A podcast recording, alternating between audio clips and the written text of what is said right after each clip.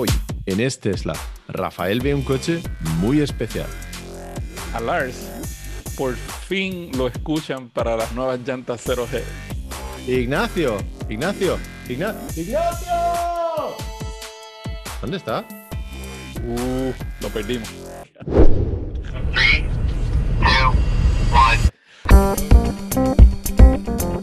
Bienvenidos al episodio 65 de Este es la un podcast donde propietarios cuentan sus experiencias con Tesla. Compartimos historias y anécdotas, problemas y sus soluciones. Queremos que sea un podcast con distintas voces y opiniones. Y en la segunda mitad del programa respondemos a vuestros comentarios y preguntas.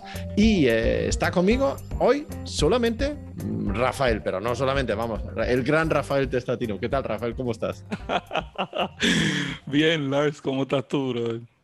Pues eh, estoy muy bien, muy bien. Luego te voy a contar por qué, porque estoy muy feliz últimamente. A ver, eh, pero eh, mira, eh, Ignacio hoy no puede estar, pero bueno, a ver si vuelve la semana que viene. Eh, Rafael, me, me consta que has estado por ahí con cámaras y cosas así y has utilizado el Tesla, ¿verdad? Sí, he estado por ahí, este, pues nada, me compré un poco de equipo nuevo y he estado probando por ahí. Me vi en la situación de que tenía a- que hacer varias cosas eh, y tenía el teléfono, mi laptop, eh, las cámaras con las baterías y todo eso y estaba eh, como eh, nervioso porque no tenía dónde ir a cargar porque andaba en la calle, tú sabes, probando las cámaras y eso y se me Ujú. olvidó. Tengo una batería de 75 kilovatios en el, en el Model 3, tengo un puerto de 12 voltios, tengo cuatro USB atrás, a- al frente y dos más atrás. So, usa eh, el equipo, ¿cómo es? El, el equipo del carro natural para Sí. cargar tus efectos electrónicos. Esa fue mi experiencia, ¿verdad? Que yo estaba con, oye, voy a tener que, que, ¿a dónde voy a cargar? Porque necesito un plug. Y yo, espérate, si aquí tengo energía para una semana de, de- de una casa, así que vamos a usarlo para darle energía a las baterías, así que no me quedo sin, sin carga. Y precisamente Así- así fue. Así que estuviste sin batería en tu coche, pero sin batería en, en- la cámara, en, en, todas las demás cosas que tenías que usar. El coche estaba lleno de energía y utilizaste eso para cargar. Cuéntame, eh, Rafael, eh, ¿tienes algo instalado en el coche, no? Donde, porque los dos tomas de USB son de 5 voltios, ¿no? ¿O cómo es? Sí, eh, right. So, el Model 3 mío es como el, como el tuyo, que sabes que ahora cambiaron, eh, los puertos son diferentes y, y todo lo demás, pero um, yo, le pu- yo le puse una línea de corriente Sí, que va desde el puerto de 12 voltios que está en la gaveta del centro, entre medio de los dos asientos, yo le tiro una, una, um, dos líneas de USB sí, hacia el frente y entonces liberé el puerto, los dos puertos USB que yo tengo, no los tengo que usar para el cargador custom de wireless, ¿verdad? Que inalámbricamente le, le da corriente a mi iPhone. Este, pero además de eso, yo tengo el, un hub que está conectado a los dos puertos USB de, de- de mi, de mi Model 3 y ese Sí. hub tiene cuatro puertos adicionales, entonces no solamente liberé los originales para tener capacidad completa, sino también que le estoy dando mayor energía a- al cargador inalámbrico del teléfono. Y entonces, ¿cuántos dispositivos USB puedes cargar a la vez en el coche así? Eh, puedo cargar dos teléfonos en, en el wireless pad. Tengo cuatro puertos USB en la parte de abajo que puedo conectar cables de ahí. Ahí tengo ahora mismo, ah, y eso es aparte de que también está integrado el, el Solid State Drive, el SSD, donde se Sí. graba el dashcam. Ese tampoco usa ninguno de esos. Ese está interno en el USB hub. So tengo eh, cuatro y dos, seis, seis, ocho, sí, como ocho diferentes este, equipos puedo cargar en, en mi. Y eh, el hub que tienes es el de Jada. Sí, eh, el de. Ajá. Y eso funciona muy bien, ¿no? Eso es un buen producto ese, ¿no? Excelente, sí, porque por ejemplo yo puedo tener eh, dos puertos USB-C Sí, conectados a algo. Tengo el USB 2 regular, eh, Sí. que es donde tengo el, el controlador de PlayStation. Este, y entonces, sí, Indispensable, por supuesto. sí, sí, porque imagínate Claro, que claro. tú estés en la calle y, qué sé yo, eh, te- te vas a, a esperar por alguien en el carro, pues puedes prender el, el juego de los carritos y usarlo con el PlayStation, un controller y todo eso. Está claro, está claro, totalmente necesario. No, está bien, está bien, ¿eh? que se puede hacer varias cosas con, eh, en la consola central para conectar bastantes cosas ahí. Yo tengo el, el, el wireless charger eh, y ocupa uno de los dos USBs eh, delante y en el otro tengo el SSD, pero también con un split por si necesito enchufar otra cosa, por ejemplo, el, eh, el mando ahí. Sí que funciona bien también. Exacto, pues eso fue lo que yo hice. Con, con yo tirar la conexión del 12 voltios hacia allá al frente, no ocupo ninguno de los dos Claro. USB. Y entonces encima de eso, el hub va encima de los dos USB y me da cuatro conectores adicionales. Claro, y el, y el conector de 12 voltios carga más rápido si te hace falta. Exacto, exacto. Yo Claro. en verdad lo hice, yo, yo realmente no lo hice, eso fue un beneficio adicional, pero yo no lo hice con el propósito de aumentar la velocidad de carga, porque cuando tú estás ahí, si tú estás una hora en el carro, se va, se, se va a cargar bastante como quiera, aunque, aunque no Sí. tenga alta, alta velocidad. Pero, Ujú. pero sí para liberar el puerto, porque así no, no lo comprometo. Eso es, es- es muy bueno. Más tienes los dos de atrás que están en los asientos de atrás, ¿no? Claro, claro, claro. Bueno, está bien, está bien esa solución. Pues mira, eh, Rafael, eh, ¿tú sabías que los de Tesla, los oficiales de Tesla, escuchan a este podcast? Sí, eso fue lo que yo te dije. Este, es que está totalmente claro, ¿y sabes por qué? Eh, la, eh, la semana pasada estaba contando que ya no aguanto más. No, tengo que ir a cambiar las- las- los neumáticos sí o sí. Yep. Y eso era el martes. El miércoles empiezo a pedir precios de distintos talleres y distintos sitios. Y el jueves me llega el siguiente mail. Dice, bueno, en inglés lo voy traduciendo. Dice, hola Lars. Eh, según nuestros datos, eh, has ganado los Performance Price Wheels o las llantas eh, durante el último eh, programa de referidos y llevas un rato esperando ya. Eso es verdad. ¿eh? lo Llevo ya un rato.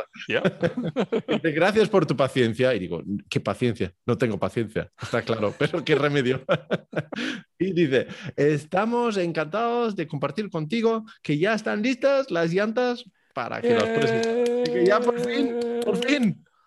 Así que dice, para reclamarlos o para conseguirlos, tienes que, tengo que avisar al Service Center a través de la aplicación y pedir eh, pues que lo piden ahí en el Service Center. Pero ya sabes, mi coche ya estaba camino al Service Center eh, la semana pasada, porque como estaba contando que tenía problema con la suspensión que sonaba, Ujú. pues bueno, llego al Service Center, se sienta el técnico dentro del coche para comprobar que suena y por primera vez en mi vida el técnico dice, sí, se oye claramente, la suspensión está mal. Digo, ¡ay, qué suerte! Lo ha oído, no he tenido que discutir nada. Y digo, y también hay viento de, de las ventanas, ahí entra aire. Y dice, sí, también lo oigo. Digo, tú eres el primer técnico del mundo de un, de un taller que oye todos los mismos ruidos que oigo yo, así que pero perfecto. Iba a dejar el coche ahí para que lo arreglaran, pero el problema es que no tenían loaners disponibles ahí. Me iban a dar los créditos esos de Uber, Mm, pero yo vivo más lejos, yo no puedo ir y volver en Uber a mi trabajo. Entonces acordamos de que volviera a llevar el coche esta semana y lo tengo que volver a llevar ma- pasado mañana. Y entre tanto me llega el email este de las, eh, de los Performance Wheels. Perfecto.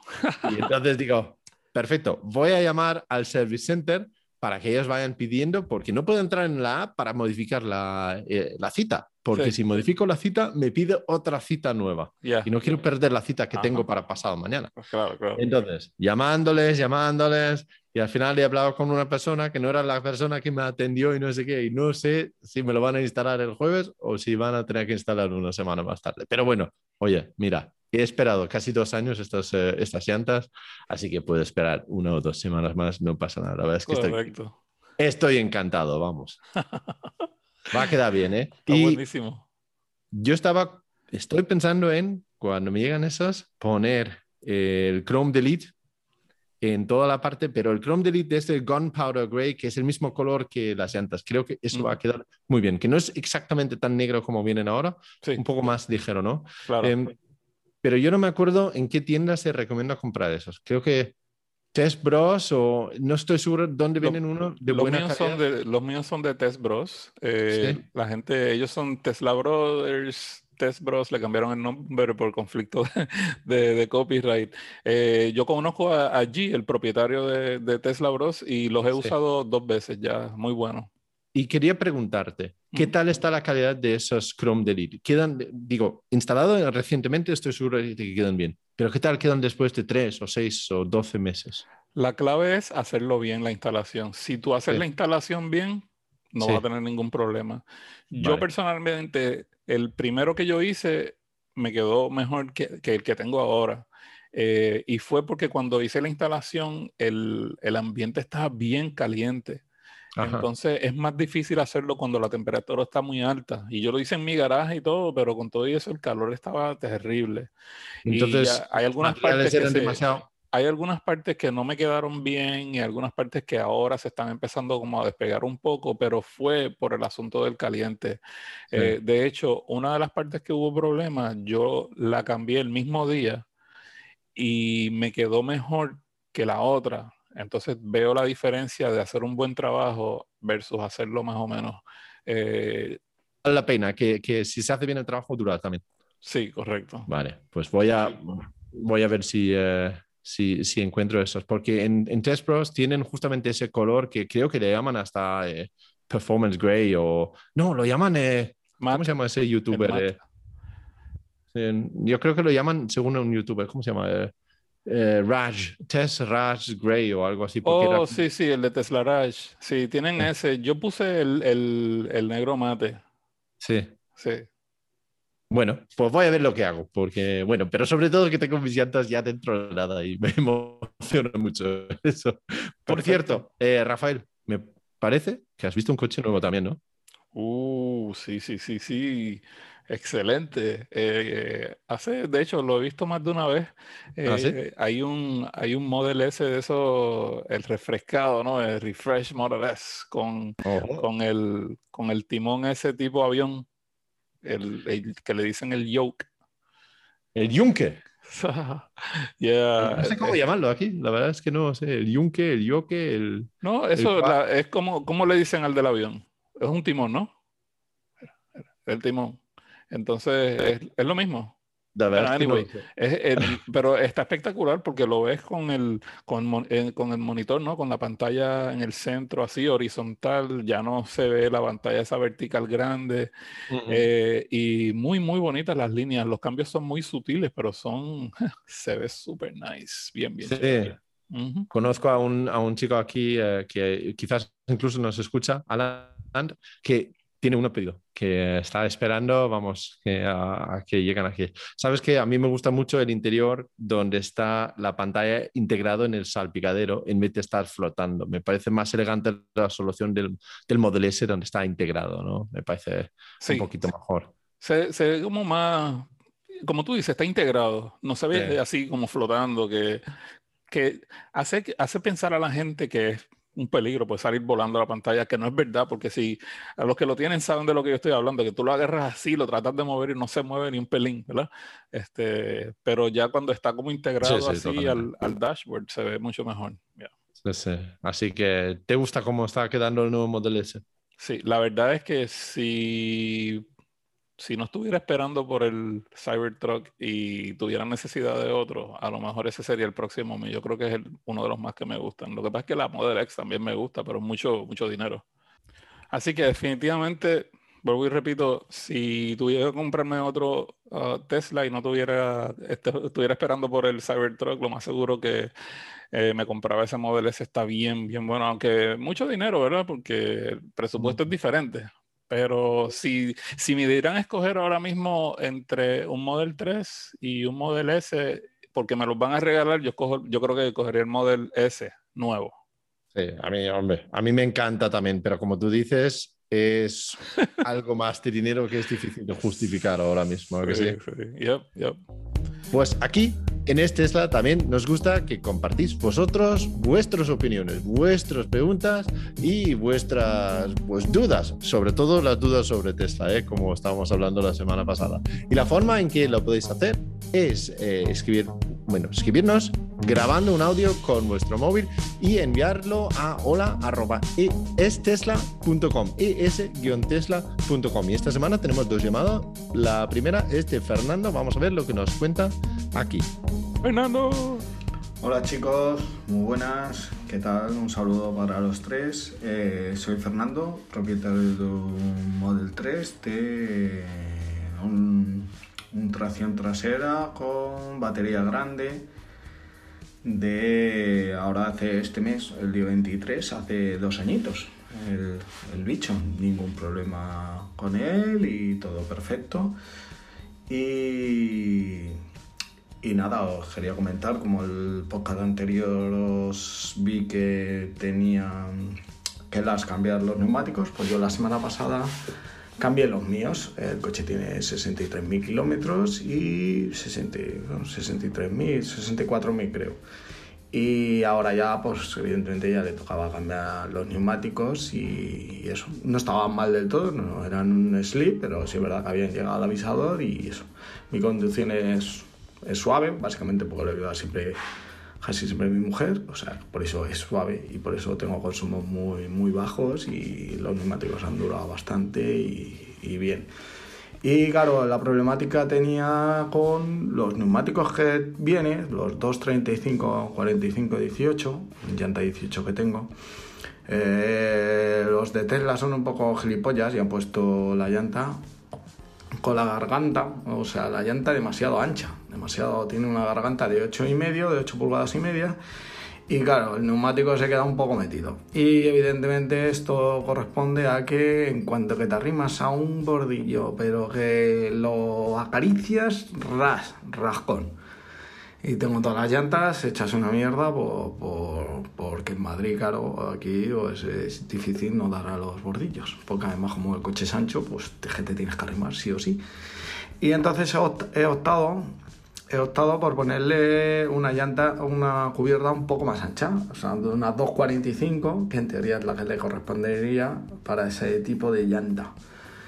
¿Vale? Entonces sí, es verdad, ahora ya lo he puesto y queda perfecto, queda mejor, mucho mejor, el, neumático abraza más la llanta y espero no rayarlas tan a menudo. Entonces era para comentaros este... He cambiado, he puesto una 245 y si quieres en Pilot Sport 4 eh, te tienes que ir a 245, 45, 18 con carga, carga de... carga con un con índice de carga de 100, porque, porque es la que hay y tienes que ir a eso. Entonces sale una, un neumático de... me ha costado 170 euros cada neumático. Entonces, bueno, me tengo que ir un poco a eso. Es verdad que he perdido la zona de esta de espuma que trae la homologación suya, la, la Teo, porque homologa Tesla con con Michelin, eh, terminación Teo, para que tenga la espuma esa. Es verdad que el neumático ahora suena un poquito más, pero bueno, también es verdad que el coche sonaba también con el otro neumático, sonaba, a mí me parece que suena bastante para ser un eléctrico, pero bueno. Eh, ahora suena un poquito más y el consumo ha subido un poquito, pero no, no mucho, o sea que bien, estoy contento con los neumáticos y eso, y supongo que el precio de, si hubiera puesto el mismo neumático hubiera sido creo que mayor porque al pedir ese tipo de neumático pedí precio en algunos sitios y me lo tenían que mirar porque como es pedido bajo pedido pues tenían que mirármelo y eso pero supongo que sería más, más caro. Entonces nada, quería contaros mi experiencia y ya está, se me ha hecho un poco largo, lo siento chicos, pero muy bien. Y muy bien que sea un podcast semanal y entonces me viene bien porque así aprovecho para, para, hacer la, para hacer la casa cuando estoy escuchando vuestro podcast. ¿Vale? Un saludo, gracias, Dios. Pues te has fijado que se oye que está fregando los platos ahí a fondo. Eso está muy bien, Fernando. Un aplauso, ¿eh? Que hay que, hay que, hay que ayudar en casa, eso está claro. Oye, lo que comenta también me parece correcto lo de los, eh, eh, los neumáticos, porque yo he visto últimamente también eh, los neumáticos que montan Tesla en los nuevos eh, modelos son, pues tienen como una caída hacia adentro, por lo que, lo, que, lo que dice Fernando, si te arrimas un poquito, enseguida tienes un raspón en la llanta, ¿no? Sí, pero es por especificaciones. O sea, eh, los ingenieros determinaron qué- qué- cuáles eran los mejores para la eficiencia, el, eh, ¿no? la autonomía y todo eso. Sí. Pero yo Eh, creo que si como Fernando estás dispuesto a sacrificar un poquito la autonomía, como él tiene el long range con tracción trasero, que este tiene autonomía para aburrir, Sí. pues te puedes, te puedes comprar una llanta así que abraza mejor la...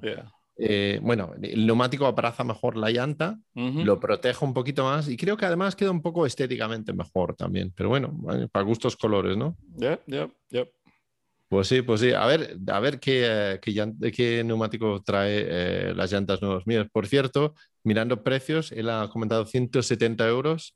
Los del Performance de 20 pulgadas, que son un poquito más caros, me salen alrededor de 230, 220, 240 euros cada uno. Más el montaje y eso, pues te va a ir a, a 1000 euros en- como mínimo. Sí. Así que mm, sí que sí que cuesta lo suyo. La verdad es que. Gratis no es, ¿no? Eh, pero más barato de lo que comentó Ignacio. Creo que él comentó casi 300. 300, 300 dólares, 310, algo así, creo que fue que él Sí. dijo. Sí, sí, sí que es dinero, ¿no? Bueno, No, no Oye. quiero cambiar los míos todavía.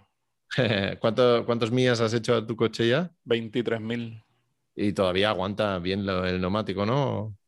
Yo espero, porque Yo no que quiero también. cambiarlas todavía. Yo creo que también. eh. Fíjate, el mío ha aguantado 60.000 kilómetros, que son ¿qué? 40.000 millas. Bah, No, tú le sacaste el jugo, de verdad. Sí. Sí, lo exprimiste. Tampoco- Sí, sí, pero tampoco es que conduzco como un abuelo ni nada. A veces lo conduzco como si lo hubiera robado, ¿sabes? Y- Ok, ok. como tiene que ser, hay que disfrutar del coche, ¿no? Tan buenas las carreteras allá en España, ¿no? Sí, la verdad es que, la verdad es que España tiene una red de carreteras, eh, vamos, que envidiable. Eh, sobre todo las carreteras secundarias, por que si bosques, valles, montañas, es un país para disfrutar de conducir. Tú sabes que aquí en donde, en, en Florida, donde yo vivo, aquí hay mucho, es como, le ponen como un caracol a la, a la superficie de la carretera, es como porosa, es bien porosa. Mm, ya, Y consume, y- si son, si son neumáticos, you know, así de performance, se los come, ya. ¿Y eso es para mejor el agarre o Mm, sí. porque es más barato de hacer? O Sí, porque es? aquí llueve mucho. Aquí llueve que, que puede llover 10 veces al día. Porque aquí llueve 5 o 10 minutos para, sale un sol terrible, después vuelve a llover el rato. Es una locura. Y entonces que- yo, yo creo que lo hacen por eso, por la seguridad. Para que el asfalto trague bien el agua y que no se quede en la, en la superficie, ¿no? Ya. Ujú. Pues tiene su lógica, tiene su lógica. Pues eh, tenemos otra llamada y es de Juan Carlos. A ver lo que nos cuenta. Hola Lars, Ignacio y Rafael, un saludo para todos. Soy Juan Carlos, ya he intervenido anteriormente y soy el chico que todavía no había probado un coche eléctrico. Deciros que gracias a una amiga probé un híbrido y que cuando iba a velocidades muy pequeñas se activaba lo eléctrico y al pisar se activaba la combustión cuando ya pisaba más. Y sé que no es lo mismo, pero bueno, os agradezco vuestro ofrecimiento, no os preocupéis, ya tendré ocasión de probarlo y agradeceros vuestra labor de difusión de la movilidad eléctrica. Bueno, voy a por unas preguntas que me enrollo. La primera, teniendo activado el autopilot, ¿cómo se comporta si se cruza de repente un animal? Es que es frecuente por aquí accidentes de jabalí. Y segunda, ¿cómo se comporta con lluvia intensa y niebla el autopilot? Detecta bien si hay un vehículo delante, aminorando la marcha. Y ya la última. ¿Habéis tenido la grata experiencia de visitar por dentro una gigafactoría de Tesla? ¿Cómo fue la experiencia? ¿Es tan grande como salen los documentales? Un saludo y un abrazo fuerte para todos. Muchas gracias, Juan Carlos. Muy, muy buena llamada y me alegro de que ya has probado casi, casi un eléctrico, por lo menos un, un híbrido. ¿no? Lo siguiente es uno que no tenga motor para nada y ya verás eh, que el motor eléctrico, vamos, es- no tiene nada que ver, absolutamente nada que ver. Justamente lo que él dice, que cuando pisas eh, en un híbrido empieza a andar el de combustión. Sí, y, y es ahí donde pierdes una gran parte de la experiencia, porque al pisar la aceleración, bueno, incluso en un coche con poca potencia, tiene la inmediatez. Y eso es una gran diferencia al conducir, ¿a que sí? Sí, definitivamente. Pues, em, ¿cómo reacciona el autopilot ante animales? Yo sé que tenéis gansos por ahí, ¿no? ¿No eran gansos que van, van andando por ahí? Mira, yo he visto de todo. Yo he visto de todo, este, patos y gansos y perros y mapaches y de cuánta cosa, los raccoons, eso. Este, no, los detecta. De, de hecho, recuerdo que cuando hice mi primer viaje del FC de beta que yo tengo, esa misma noche, que fue como a las 3 de la mañana, se me cruzó un ga- gato por el camino y lo veías en la pantalla como un cuadrito así chiquito cruzando. Así. Sí, sí. Y te avisa, te, te, te suena la alarma esa roja. Este, lo que sí, la otra cosa, sí, lo- so- los detecta, eh, pero recuerda que eso es para ayudarte a ti, no es que va a prevenir 100% el accidente. Eh, muchas veces sí lo previene, pero lo, por lo menos te, te da un aviso anterior para que tú puedas reaccionar. Este, en cuanto a la neblina, eso sí que eh, yo lo experimenté bastante. Antes, antes de eso, eh, puedo comentar algo de los animales, Sí. porque tú hablas de la conducción autónoma total, el FSD beta que tienes tú, que sí que Sí, lo no, detecta no. todo eso. El Bueno, autopilot normal, del que tengo yo, Ajá. yo creo que no es capaz de detectar animales. Quizás algunos si son muy grandes, Mm. pero un perro chiquitito, un gato, dudo mucho que vaya a frenar entre él. Mm, O lo que él dice, un jabalí. Un jabalí es bastante grande, ¿no? Sí. Es posible, pero no lo da, como tú dices, la responsabilidad es del conductor y yo no me fiaría de que el autopilot frene en ese caso. Sé que, vamos, cuando tengamos el, el FSD sí que debería reaccionar correcto en todas esas situaciones, pero todavía no A creo que es la realidad. A veces se me olvida que, que muy pocas personas en el mundo Sí. están usando el, el beta que yo tengo, pero sí, yo creo que eh, eventualmente, como tú dices, va... Es que tiene que detectarlo todo, porque son todas esas cosas de- que son eh, Mm. imprevistas, ¿no? Que, que son Sí. poco comunes, ya. Sí. Y con la lluvia y la niebla, ¿cómo, cómo la maneja? Excelente. Yo eso sí que lo he hecho desde antes de tener el FC de beta. Eh, De hecho, cuando yo viajé, eh, creo que fue en el primero o el segundo de los viajes míos de costa a costa acá en Estados Unidos, que hubo una neblina, creo que fue en el área de Texas, que entonces en Texas, para, para el colmo, era una autopista donde la velocidad máxima era 90 millas por hora. ¿Ok? Esos son Entonces- 150 kilómetros por hora. Sí, y entonces tú vas por ahí, tú sabes, como alma que lleva el demonio. y, y nos tocó esa neblina y la realidad es que, al igual que con la lluvia, porque aquí yo lo hago mucho, eh, te ayuda, yo me siento más seguro am, cuando el, el autopilot está manejando en la autopista con, con neblina o con lluvia intensa que cuando lo voy haciendo yo al 100%. Sí, yo también. eh, se mantiene muy bien en el carril. Eh, lo que sí que pasa es que a veces sale un mensaje diciendo que por ci- circunstancias meteorológicas eh, no es capaz de cambiar el carril. Eh, eso me sale bastante a menudo cuando está lloviendo intensamente porque las cámaras laterales pueden estar temporalmente cegadas y entonces pues sigue en el carril y va bien y eso no hay problema, pero no es capaz de hacer a maniobras un poco más complejas. Sí, a mí eso me lo hacía también, pero yo me he dado cuenta de que desde que tengo el FC de beta, eso lo hace mucho menos. Yo no sé si Sí. eso eventualmente am, va a ser eliminado por completo, pero hasta que, a menos que le pongan como con unos chorritos de agua así de presión psh, psh, para limpiarlo, este, yo no sé, Bueno. pero viene una solución hidrofóbica que evita que se le pegue nada. Aun Sí. cuando está lloviendo, se quedan claritos, claritos, que tal vez esa sea la solución, tú sabes. Yo creo que por software solo lo va a hacer mejor, eh, porque el FSD beta que tienes tú no solamente reconoce la imagen, también tiene memoria de tiempo de dónde estaba un objeto hace un par de segundos. Sí. Y por lo tanto, igual que mm, como conductor ves un coche en un espejo, pero no tienes que estar mirando el espejo todo el tiempo para saber que el coche está ahí, porque Exacto, sabes que se mueve como tú Ujú. y dos segundos después puedes deducir dónde está el coche todavía. Y incluso, incluso así, si tienes visibilidad limitada, Ujú. pues entonces eh, con software eh, o con el cerebro se puede mejorar un poco la conciencia de dónde están los objetos. Así que yo creo que incluso solamente sin, sin tener eh, soluciones hidrofóbicas, creo que se puede mejorar todavía mucho esto. Yo creo que tienes razón, porque am, ahora eh, que yo estoy probando el FC de beta de- de- desde octubre, ¿verdad? Del año pasado, am, y las conversaciones que hemos tenido con el piloto, con los ingenieros del- del, del autopilot, este, además de que esto también lo han dicho públicamente en Twitter, por ejemplo, eh, la- el sistema de predicción que está corriendo ahora es mucho mejor que antes del beta este que yo estoy manejando. Entonces, como tú dices, eh, analiza la escena y puede hacer deducciones basadas en la escena. Ujú. Casi que decide si va a doblar eh, fuerte, suave, tú sabes cuánto ángulo le va a dar y todo eso, que no necesariamente lo tiene que ver, porque si se queda sin, sin visión temporera, eh, como quiera, no se puede frizar también, el carro no va a hacer pararse así de momento en lo que recupera Claro. la visión, tú sabes. Es como Claro, cuando tú, claro. tú, tú parpadeas, ¿verdad?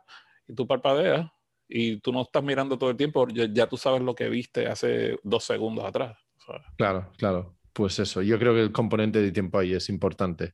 Y Rafael, ¿tú has visitado eh, una Gigafactory o una factory de, de Tesla por dentro como pregunta? Pues fíjate que no entré, pero en el viaje, en, en el, creo que fue el primero de los viajes que hice costa a costa, que llegué hasta la fábrica de Fremont, allá Sí. en, en California. Y oye, que es grande. Desde afuera, yo creo que las fotos y lo que dice la gente no le hace justicia. Cuando tú lo ves en persona así, que tú lo ves así, tiene un letrero súper gigante arriba que dice Tesla. Y, y tú ves el, el edificio así, eh, es grande, es bastante grande. Yo no, yo estoy loco por ver la Gigafactory de, de Texas que están haciendo en persona, Mm. porque esa sí que es grande. Yo creo que es la más grande que van a tener. Sí, yo creo que también. Vamos a hacer un... eh, vamos a... a eh, ¿Cómo se dice? Vamos a ponernos de acuerdo en que cuando nos dejan viajar, nos vemos en Austin, Texas y vamos a ir a visitar ahí. eh, a ver si nos invita Elon a un, a un Tesla Kill ahí. Sí, sí, a lo mejor hacemos el, que creo que ellos van a hacer una fiesta, el, el rave allá en, en Alemania y en... En Alemania, sí. A ver si hacen algún tipo de inauguración. A ver si eh, el COVID nos permite hacer todo eso Estaría bien. Yeah. Pues muchas gracias a Juan Carlos y a Fernando por las llamadas, eh, excelentes llamadas, muy interesantes ambos. Y si tú también eh, tienes un comentario una pregunta, puedes grabarlo con tu móvil y enviarlo a hola.estesla.com, es-tesla.com.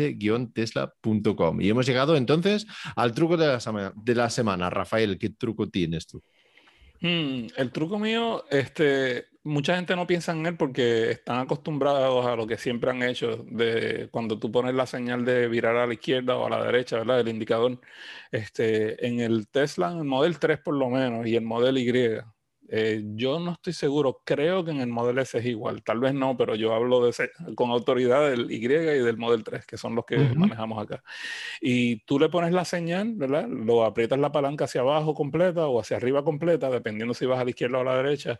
Y entonces normalmente la gente tiende a darle para el lado contrario donde está la señal para desactivarla. Pero lo que mucha gente no sabe es que en el Model 3 y en el Model Y, tú le puedes dar el, a medio, como dice acá, a medio pocillo, ¿verdad? Le das, en vez de completo hasta abajo, le das hacia esa misma dirección como el, el golpecito suave lo das como hasta la mitad y eso también lo desactiva. So, por lo tanto, si, si tú pones la- el, el indicador para la derecha, que es dándole hacia arriba completo, y lo quieres eliminar porque no quieres que se siga, ¿verdad? Porque lo que estabas haciendo era cambiando de carril, no haciendo un viraje de 90 grados.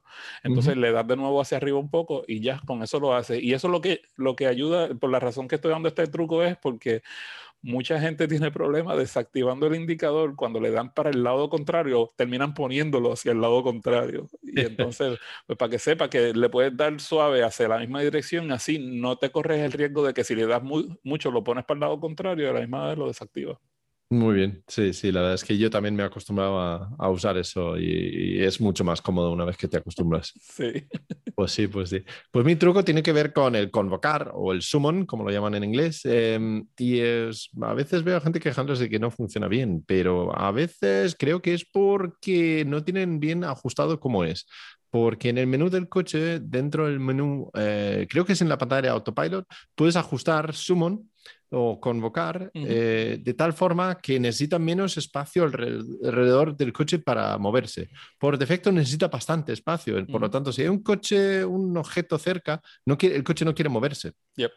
También puedes ajustar la distancia máxima que permites el coche moverse. Creo que aquí en Europa por lo menos la máxima son 12 metros o algo así. Y ajustas eso a 12 metros y ajustas que se mueva aunque haya objetos cerca. Yo creo que haciendo eso en general te va a funcionar bastante bien. A mí no me suele fallar el, el summon, lo uso mucho para sacarlo y meterlo de, de parkings y eh, funciona bastante bien eso. Sí, lo único que hay que decirle a la gente que tengan cuidado si lo ponen con la configuración de, de que eh, permita tener obstáculos bastante cerca, porque tú lo pones, lo puedes poner a que llegue bien, bien, bien pegaditos. Sí. Ah, recuerden que, que, que, no es perfecto y que puede cometer errores y le puede pegar a algo. So, eh, yo lo digo porque. Por ejemplo, yo, no, yo, no, veo peligro ninguno, Rafael. Y si no, que me manden a mí en la factura, que no pasa nada. no, porque, por ejemplo, hay, hay una cosa que, que, yo no sé si ya lo han arreglado, pero hubo mucho problema con esto, que era que, digamos que el, el camino no está completamente abierto uh, si estás mirando directo hacia el frente, directo hacia atrás, pero hay un obstáculo que está diagonal, que no se ve y pasa por encima, eh, tal vez le va a pegar al, al, al, al, cristal del frente, por ejemplo. O incluso a, a, al, morro o algo, sea, que, que es algo que no es una situación normal como cuando estás en un estacionamiento, ¿verdad? Y hay esos parking que están pegados de una columna que tiene una barra o algo así, con eso hay que tener mucho cuidado. Cierto, cierto. Yo a veces he tenido que cancelar el summon si hay algo ahí, porque sí que es cierto, hay un par de ángulos muertos que el coche no está del todo consciente de que haya cosas. Pero bueno, en general me suele funcionar. Ya, ya, ya. Muy bien, y con eso hemos llegado al final de esta semana. Rafael, muchas gracias por estar aquí. Si la gente quiere contactarte, ¿dónde te encuentran? Pues como siempre, me pueden conseguir en, en Twitter como Teslatino y al igual que en YouTube, si lo quiere ver en español, Teslatino Español. Muy bien. Y a mí me podéis encontrar buscando Tesla para todos en Twitter o Todos Eléctricos en YouTube. Y nos vemos la semana que viene. Chao.